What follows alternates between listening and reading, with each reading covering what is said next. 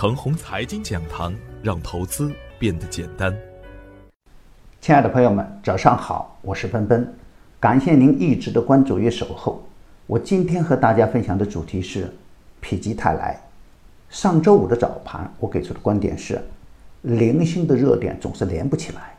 比如短线较强的五 G，除了龙头股以外啊，总是拉一天砸一天。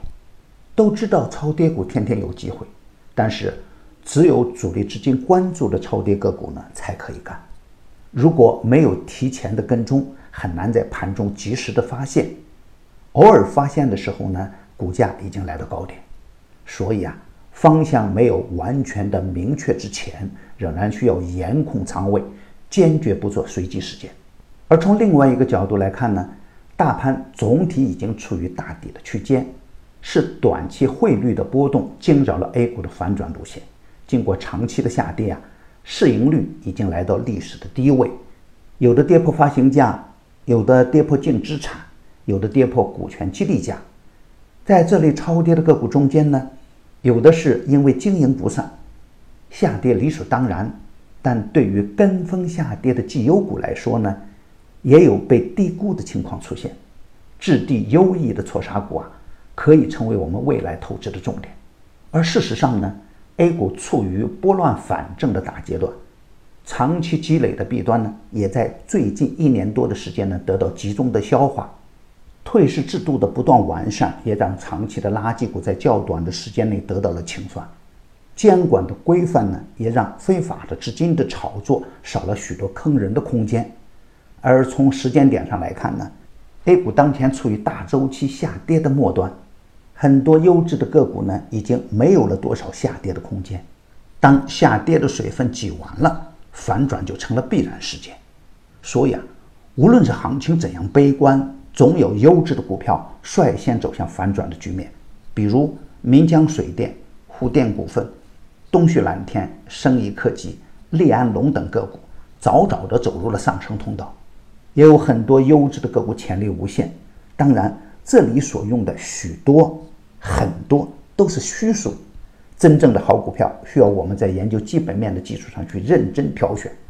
从市场的氛围来看，在 A 股的重心渐渐降低的当下，政策性的利好呢也在不断的加码。每当股市、汇市出现大幅的波动的时候，总有一双无形的大手在护盘。权重股的总体的表现还算稳健。短线出现指数大幅跳水还是小概率事件，努力促进资本市场平稳健康发展，进一步的扩大对外开放是政策的重要着力点。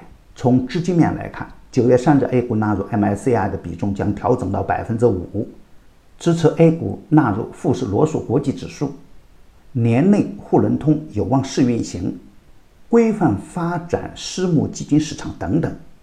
都可以解决 A 股当下缺钱的局面。从贸易战的角度来说呢，美国的两千亿的一个指标能否最终落地，还是一个未知数。